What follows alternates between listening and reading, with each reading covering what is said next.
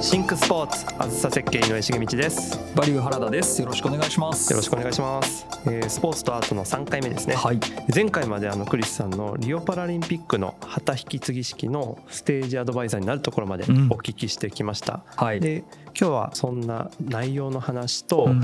あとそこで出た新たな課題うんに直面したっていうところもあるそうなので、うん。うんえーそこから伺っていきたいと思っております、はい。でポイントは全員がやっぱ参加できる仕組み作り。で個人がそれぞれ持っている能力や魅力を発揮して、うん。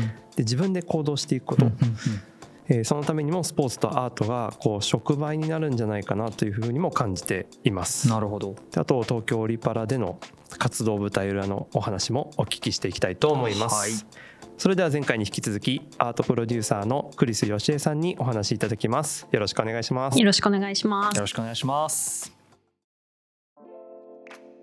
はいというわけでようやくそのパラリンピックのステージアドバイザーまあこの段階では旗引き継ぎ式のはい。ステージアドバイザーということなんですけれども、はい。そのまあ実際その8分間っておっしゃられてました、そうですね。うん。8分間のそのまあ内容と実際その裏側でじゃあクリスさんがどんなことをされてたのかみたいなところをちょっと最初にお伺いさせていただければなと思うんですけれども。もう16年結構昔の話でその後の怒涛の、あ年が待ってたから16年の記憶怪しいんですけど なんかポジティブスイッチっていうテーマでパフォーマンス作ったなと思って。なるほど。で東京は夜の7時とかがいながらうん作ったパフォーマンスではい。義足のダンサーと視覚障害のダイアログ・イン・ザ・ダークのうん。アテンドの檜山町とあと車椅子のダンサーが4人。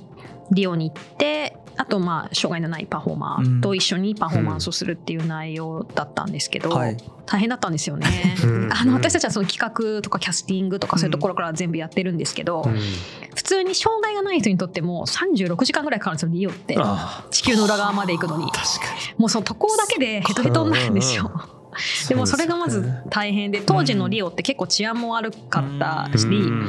自家熱とか水質汚染とか、まあ、いろんな危険のある中で、はい。まあ、誰を連れていくか誰なら行けるのかみたいなところもすごいリスキーでしたし、まあ、うん私自身も含めて大変だったし、うん。あと何よりもやっぱり会場でかいんでマラカナンスタジアムだったかな、うん。そのうん。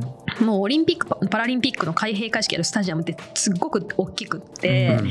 やっぱその大きさスケール感っていうのはちょっと想像の域を超えてたんですよ。はでものすごく大勢の人が関わるので、はい東京大会ももちろんそうなんですけどもうねスタジアムだけでそのスタジアム外のブロックからうんもうねロックダウンしちゃってもうゲートに朝入ったらもう夜終わるまで出れないとか もうそのね控え室からアクティングスペースまで1キロぐらい歩かなきゃいけないみたいなこととか控え室ってまともな控え室与えられないんで倉庫の一角みたいなとことか。まあ、そういう環境の中でパフォーマンスしなきゃいけないんですよ。うん。で待ち時間めちゃめちゃ朝入ってからずーっと自分たちのほんの1時間小1時間使えるか使えないかっていうそのステージを待つために一日中その倉庫の片隅で待ち続けるとかね。うわだからそういう環境って、まあ、障害のない人にとってもハードだと思うんですけど、うんまあ、障害のある人たちにとってみればいわゆる私がこうランデブーの頃から通ってた障害者施設とは真逆の環境ですよね。安心安全なうん。こう福祉的に守られた環境とうん。この過酷な環境の違いうん。だからつまりそれまではアーティスティックな表現を追求してきてたが、はい。それ以前にこのリハーサルに耐えられるフィジカルとかメンタルとか、うん。まあ社会性みたいなものを身につけないと、はいこの舞台には立てないんだなってことをすごい思い知ったんですよね。はそこからかみたいな。なるほどね。だからもうそもそもそもそも論というか。そうですね。うん。そもそもだからもうこはい。こに通ってくる待つ立つみたいな。はいはいはいであとやっぱ暑いですし夏の大会。でリハーサルもそのスケールでやるリハーサル会場って屋外になるんで、はい。やっぱ熱中症みたいなこととはいはいはいもはい。もうみんな熱中症になりながらリハーサルしてましたもんね。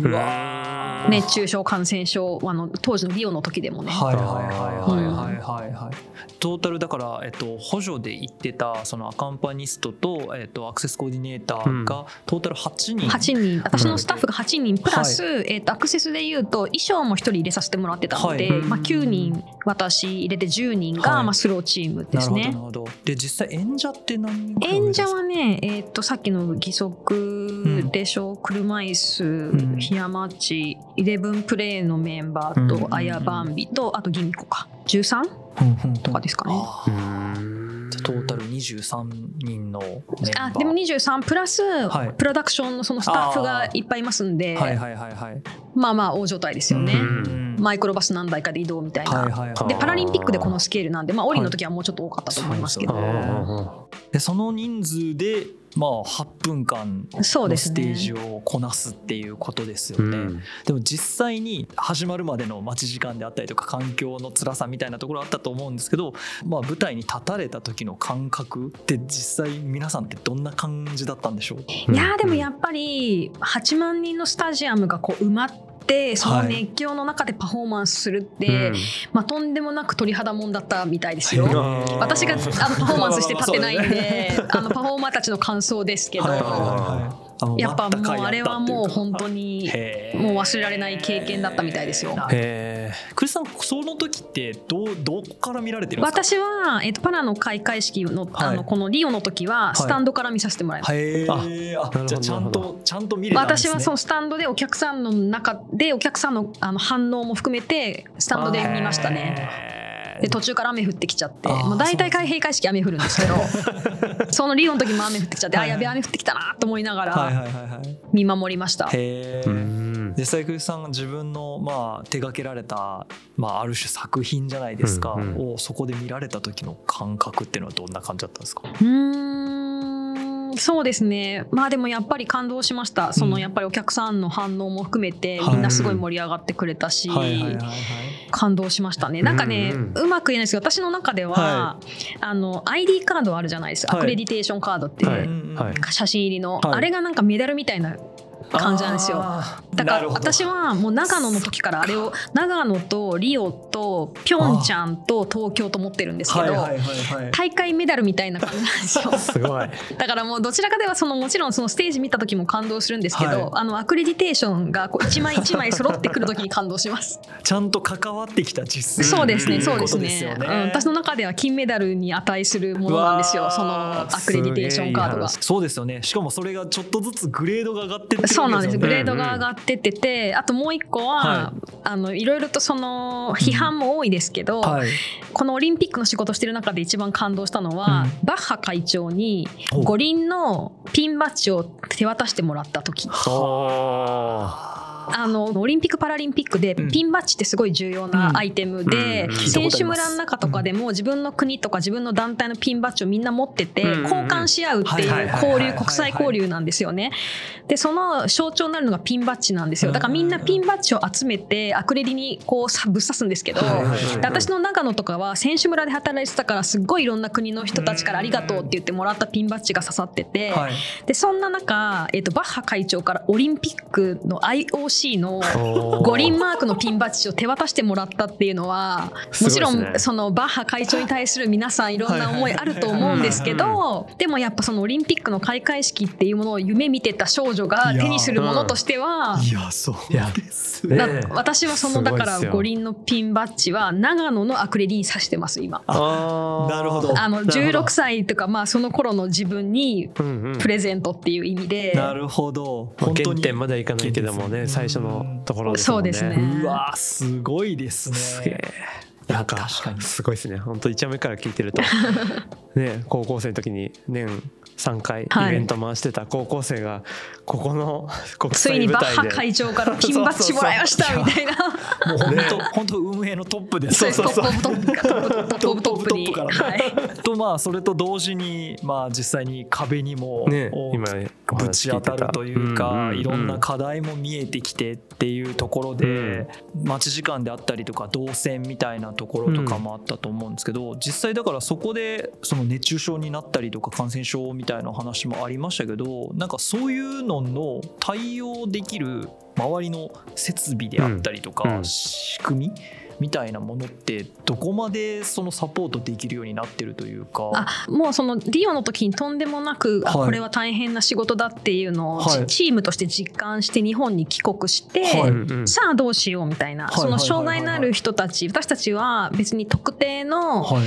軽度の障害のある人に出てほしいわけじゃなくて誰でも出たいと願う人が障害を理由に諦めなくて済むような環境を作りたいと思って、はい。とチームで取り組んでたので、まあ、そんな中いやこれはみんなにとって結構ハードル高いチャレンジだぞってなって、でその時に私たちがその思いついたというか見つけたのがあのシルク・ドゥ・ソレイユがやっているシルク・ドゥ・モンドっていうあのソーシャルサーカスっていう、はい。はいマイノリティをエンパワーメントサーカスを使ってエンパワーメントする要はソーシャルスキルとか、はいはいいろんなそういうハードな社会的な環境にこう adapt するというかその適応させていくためのトレーニングメソッドがあるんですけど、へー。それを見つけたんですね。はいはいはい。であこれを導入しようと思ってで私とサーカスアーティストの金井圭介さんのチームのあのメンバーではい。モントリオールまで行って、でシルク・ドゥ・ソレイユにそのノウハウを教えてもらってで日本に持ち帰ってチームで実践していくみたいな。はあそのなるほど。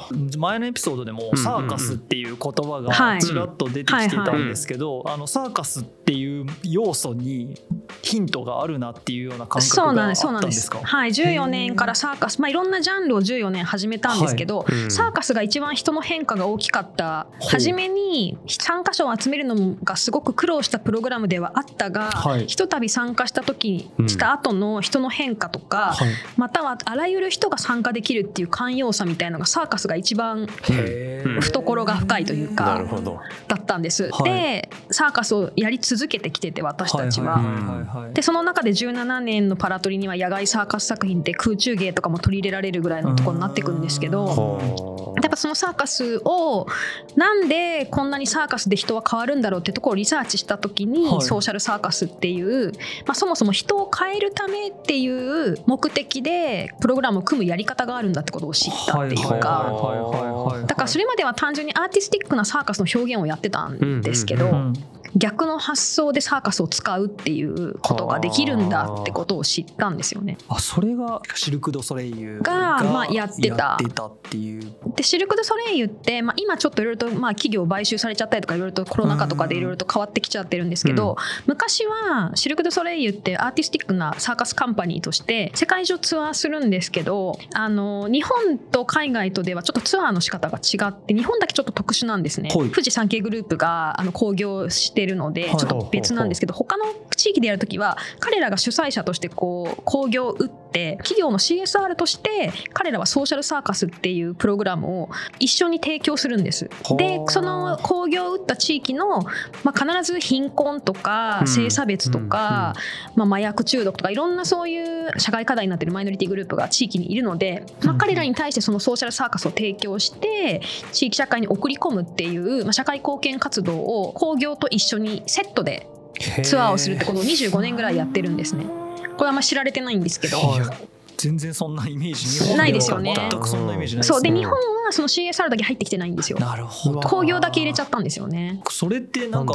今の時代の流れ的にはうん。日本でも見直そうみたいな動きが。あったらいいんですけどね。うん。う んそういうのはないなかなかなくて逆にだから海外ではそれがずっと当たり前にやられてたやられまあ、彼らが自主事業としてやるからやれたっていうところもあると思うんですよね。結構だからそのシルク・ドゥ・ソレイユのは日本に今来てるメンバーとかもそうですけど、はい。意外とそのソーシャルサーカスができるそのメソッドのノウハウを持ってるアーティストって結構いると思いますね、多分。はい。はい。はい。はい。だからあのなんだろう。他の国では多分彼らがそうやって自主的にやってる興行の出番のない時にやってる機会もあるかもしれないし副業的になったりするかもしれないしボランティア活動になるかもしれないしとか。いや全然なんか思い描いてるサーカスの組織構成とは全く異なるイメージというか本当にいわゆるザ・パフォーマーの人たちの集団みたいな。身体能力高い人の集団みたいなイメージあると思うんですけど、えっと、実はサーカスって例えばアクロバットの専門家もいれば、はい。えっと、ジャグリングの専門家もいる、はい。クラウはい。クラウンもいるとかってみんなうん得意分野が一つずつ違うんですよね。はい。はい。はい。はだから全員が全員同じことできなくていいんですよ。はいはいはいはい。で違う人間バラバラな人間が集まって輪になるからサーカスなんですよ。うんうんなるほど。だしあともう一個その他の演劇まあいわゆる振り付けがあってとか脚本があって演出家の言う通りにこう動くっていうヒエラルキー型の作り方とは違うっていうのがまず一つサーカスの特徴なのと、うんあとはやっぱそのリスクのあることにチャレンジするんですね空中芸とか。はい。でその要は輪になった演者の中の A さんが空中で空中芸しますと。そうすると他の人がみんなその一命綱を持つ。はい。そこでちゃんとした信頼関係築けてなかったら命を落とす大事故につながる。うんで次 B さんがパフォーマンスするときは A さん以下他その他が命綱を持つっていうにだからその輪になったみんなが全員ちゃんとした信頼関係とコミュニケーションが取れないとうん大きな事故につながるっていう常にこうリスクと隣り合わせの中表現をしていくっていうのがサーカスの特徴で。だからこそそのスキルを身につけるためのトレーニングっていうのは、まあ、いわゆるその一般社会の中でこの社会を生き抜く上で必要な、まあ、レジリエンスみたいなこととか危機管理能力とかうんコミュニケーション能力とかに応用できるっていう。だからそれをその応用できるノウハウとかスキルを身につけるためのトレーニングをマイノリティに対してこううん提供してエンパワーメントして彼らが社会に送り社会に出て仕事を得たりとか。なんかコミュニティに入っていったりとかできるようにするっていうのが、まあ、彼らの支援活動なんですよね。なるほど。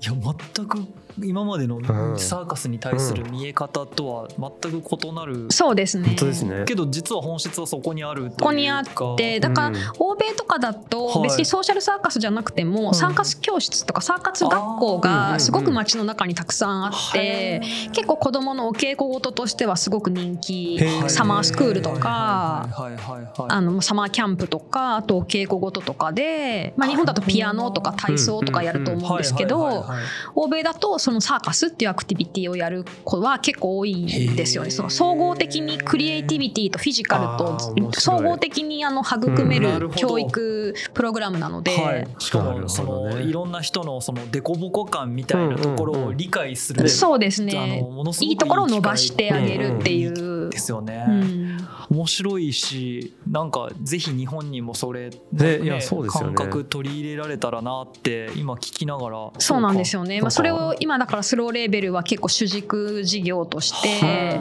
やってるんですけど、はい。まあ、まさにそれこそがあのオリンピックのレガシーオリパラの私たちがやっていたこの8年間のレガシーにもなると思ってるので、はい。まあ、スローサーカスっていうカンパニーを作ってそれを普及するっていうのがまあ今、まあ、オリンピック・パラリンピック後に今スローレーベルがやってることではあるんですけど。なるほどなるほど。だから物としてのレガシーじゃなくて本当にこととしてのレガシそうですね。ーっていう形ですよね。人とか。スポーツ競技引退後の受け皿っていうところメモがここに書かれてるんですけど。そうですね、うん。だからなんかその海外とかもそうですけど、はい。まあ、新体操とかはい。体操とかそういう競技って割とアクロバット近いのでなんか競技者としての道は諦めるっていうかそ,、はい。そこはもうこれ以上いかないけどうんなんか体使って仕事したいとうんかいう人の受け皿になってたりとか。あとまあ一緒にややってる金井圭介さんでサーカスアーティストは今、はい。長野でユースを対象にやってる中学生とか。そうすると中学生とか小学校とかから新体操とかやってる子たちがこのまんま競技者としてのキャリアを積んでいくのかでもそこにはちょっと足りないけどでもなんか体は動かしてたいって言った時にもう競技者を目指さないと道が途絶えちゃうらしいんですよね。だけど、まあ、それをサーカスが受け皿になることによって学校通いながらサーカスやってで週末はその老人ホームとかそういう障害者施設でワークショップをやるとかっていうワークショップのアシスタントやるみたいな活動をしてたりとか。なるほどいやちょうどまさにこのシンクスポーツの前回のテーマがデュアルキャリアって言ってて、うん。そのアスリートが単にアスリート一本だけじゃなくて、はいはい。それ以外の仕事をしながらとかそうですね。でその後のキャリアの構築の仕方みたいな話をテーマにしてたんですけれども、うん。同じですね。ね、まさにアーティスト今として。の今の話がそこにすごいこううまくつながっていく、うん。ある意味アスリートとアーティストですよね。なんかそのそうですね。表現者としてのっていう,、うんそうですね。そこのを両立していくっていう、うん。まさに今回のテーマにつながっていくようなところでもあるんですけど、うん。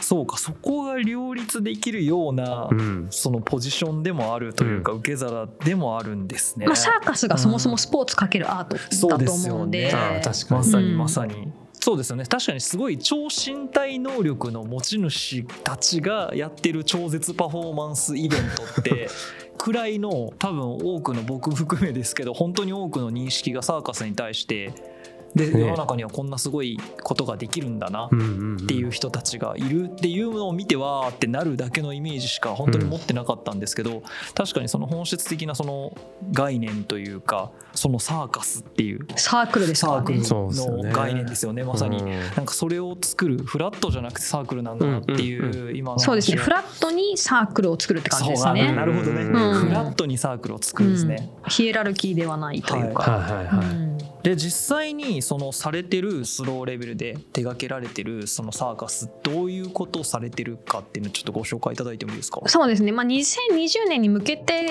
パラリンピックまではパフォーマンスを作って発表するってこともやってたんですけど、はい。うん。今はもうそれも一旦終わってるというか一旦一段落してるので、はい。うん。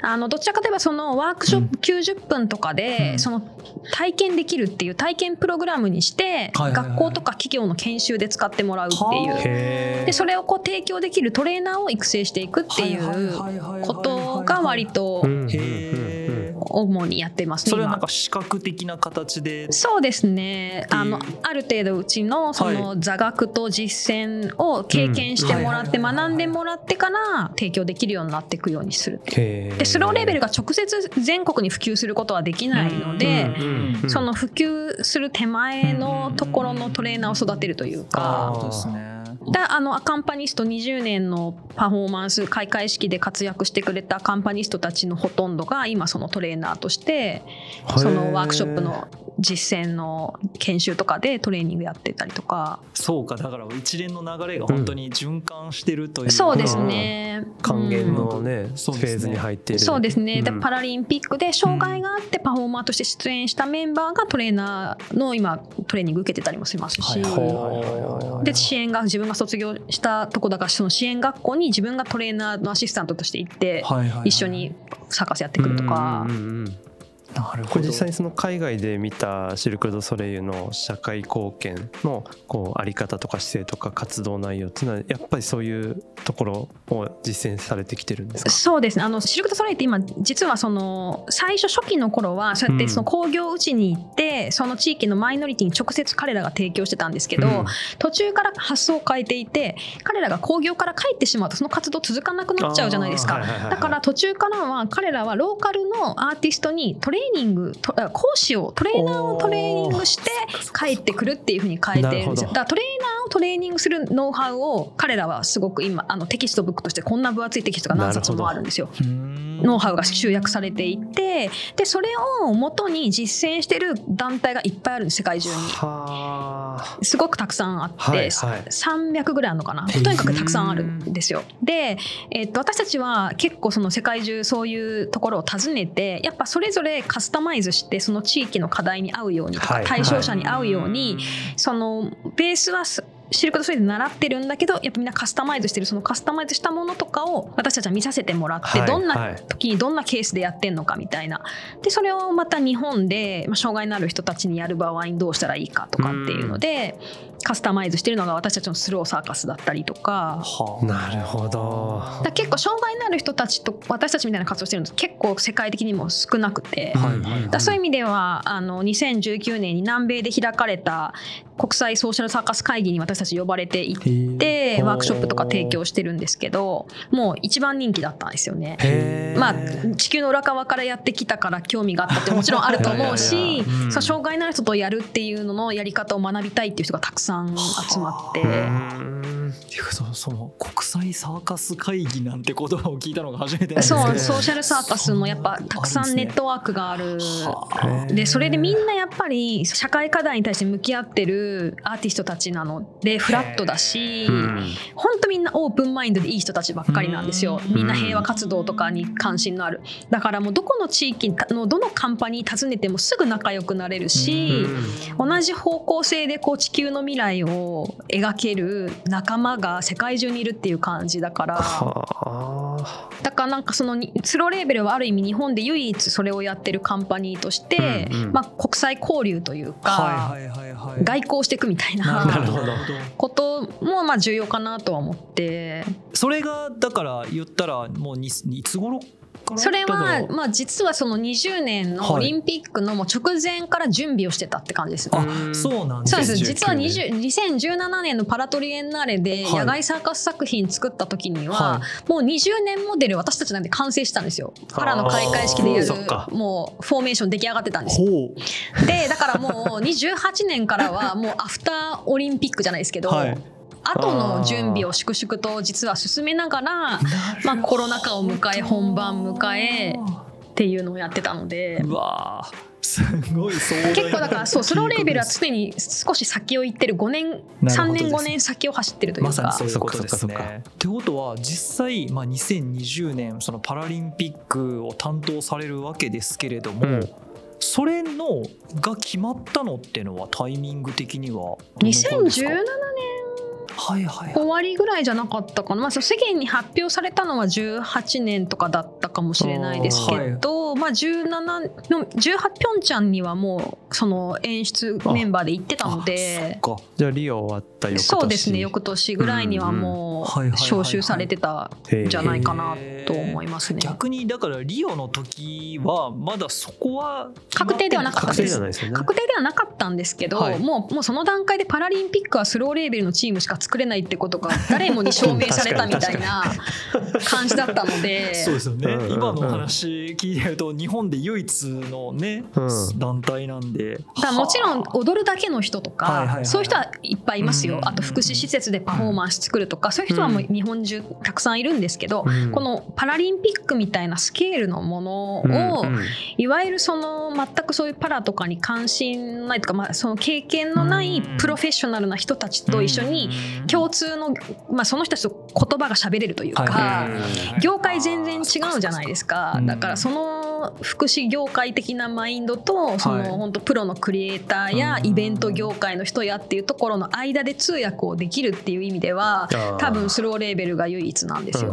なるほどですね。いや今の話すっごい分かりやすかったというか、うん。絶対にその理解し合えない。なかなかやっぱね文化違うんで、ね。文化慣習違う、言語も違うんで時間の捉え方も違うし、うんいやでも絶対にそこにちゃんとグラデーションを作れる人たちの存在って本当なんか単純にねあの日本語喋れるアメリカ人とかアメリ英語喋れる日本人が間にいるっていうのと本当に同じ あまあそうか。うん。そうそうそうね。こっちは英語で喋っててこっち日本語で喋ってて絶対にそれでイベント絶対できないわけじゃないですか。そうですね。もそうですね。本当にそこの翻訳するっていう立場、うん。本当にだからデザインとかでやってる時とかでも僕たちがプロジェクトまあそうです関わる時もよね本当に間に入って B2C だったらもうなおさらその間に入るのが僕たちなので同じですね。にまさにやられてること同じなんだなと思いながら。でそれの準備というか確定したのが2017年。17年ぐらいだった、17年の終わりぐらいだったんじゃないかな、うん。で18年のピョンチャンには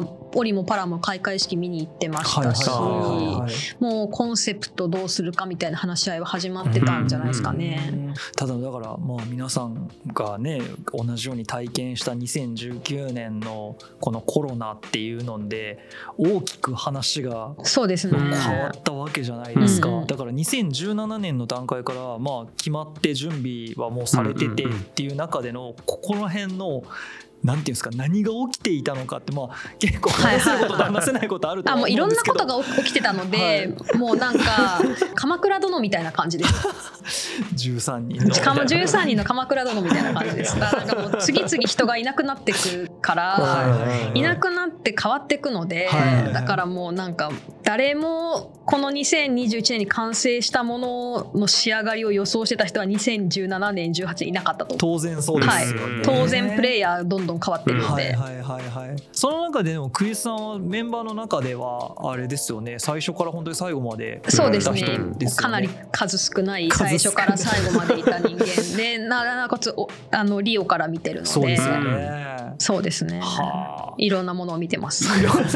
これはあまり深掘りしづらいそうな空気が出てるのであのちょっと収録外のところで聞かせてもらえればいいかなっていうところなんですけど、うん実際その2017年にリオを担当されてで、まあ、その前後からもあのそれこそよく横取り横浜トリエンナーレで得たとか、いろんなノウハウを、まあ、集約していくような形で2020年のその東京オリンピックの開会式に、まあ、臨まれたと思うんですけどそのパラリンピックの開会式に臨まれるにあたってリオで得た教訓であったりとかそれまでの経験の中で何かこう生かしたことであったりとか解うん。解決しようとしたこと？もう絶対にこだわろうと思ったのはい。はオーディションをやるってことですね。ほう。あのパラリンピックのキャストをオーディションで選ぶっていう。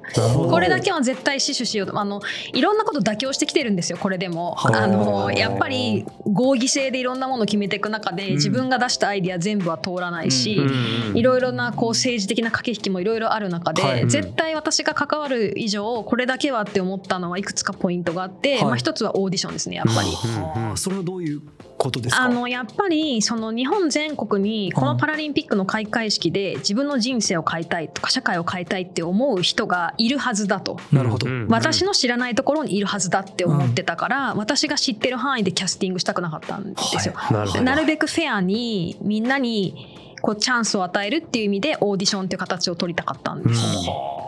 でもちろんオーディションやるってお金も時間もかかるしねうんなかなか大変なことなんですけど、うん。でもまあその意義っていうのを皆さん理解してくれたので、うん。実際やらせてもらえて、はい。まあ、だからああいう和合ゆいちゃんみたいな片翼の飛行機をやった子です。はい。愛好を発掘することができたんですけど、はい。まずオーディションやるっていうこと、はい。それから、えーっとそのキャスティングでそのキャストを起点に演出考えるってこと。あの演出ありきじゃなくて演出ありきにしてしまうと義足の人が欲しいとかここは車椅子だじゃないですけどなんかその形式ありきでうん。90%を健常者が勝手に考えて最後出すとこだけ障害のある人を都合のいいように探してきてはめるみたいなことをやりがちなわけですよ。多様性を表現するために。やりがちなんですよ、でもそういうことではなくてやっぱり自分がランデブープロジェクトスローレーベルってやってきているのは、異なる視点を持つ人間同士が一緒にやるからこそ全然自分とは違う発想一人の視点では生まれなかったアイディアが生まれるっていう面白さが多様性の面白さなので、そういう意味では健常者が考えたものをそのようにやるの形にするのではなくて、うん。もうそのキャスティングをしてその人を起点その障害のある人を起点に演出を考えることによって面白い見せ方とか、はあの新しい発想が出てくると思ったので、うん。そういう作り方をするそういうことを作り方をできる演出家にお願いしたい振付家にお願いしたいみたいなところはやっぱすごい自分の中のこだわりとしてあって。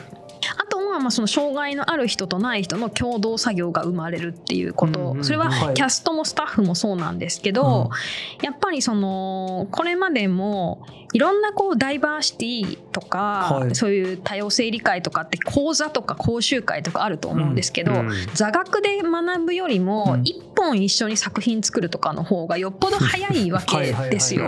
一緒にワークショップやるとか、うん。体を動かした方が早いんですね。